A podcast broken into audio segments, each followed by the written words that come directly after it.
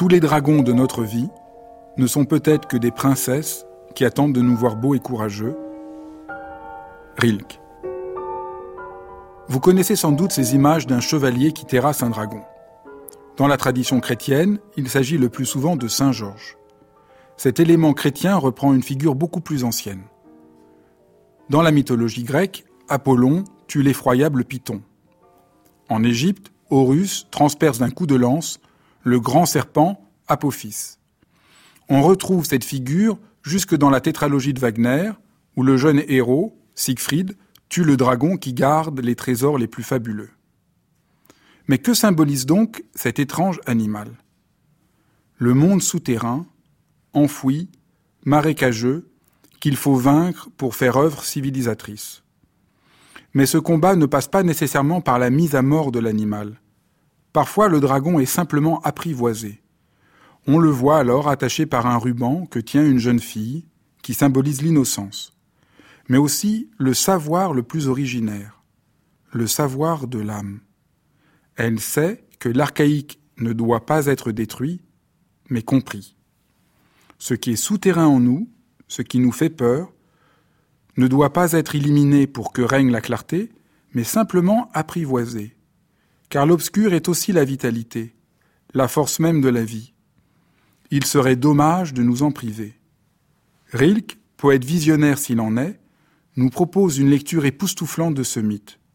Tous les dragons de notre vie ne sont peut-être que des princesses qui attendent de nous voir beaux et courageux.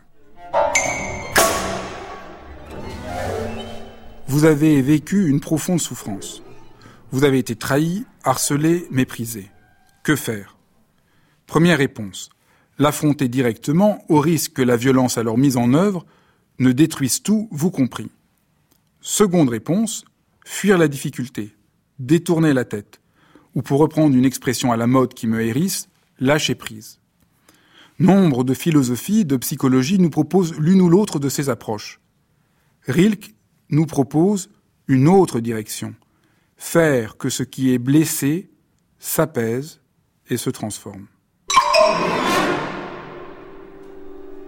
Comment faire? Il faut approcher de sa douleur. Il faut la reconnaître. Il faut rencontrer le dragon. Cela demande du courage. C'est pourquoi il faut parfois être aidé de la princesse qui est votre propre innocence, votre propre bonté. C'est elle qui, en vous, vient s'approcher de la douleur et la regarde. Elle vous aide à découvrir que ce qui est blessé, s'il est reconnu, s'apaise et devient bienfaisant. C'est là le vrai sens de la méditation, inventer un tout autre rapport aux difficultés et aux douleurs de la vie. On nous propose bien trop de recettes et de trucs pour ne plus avoir de problème.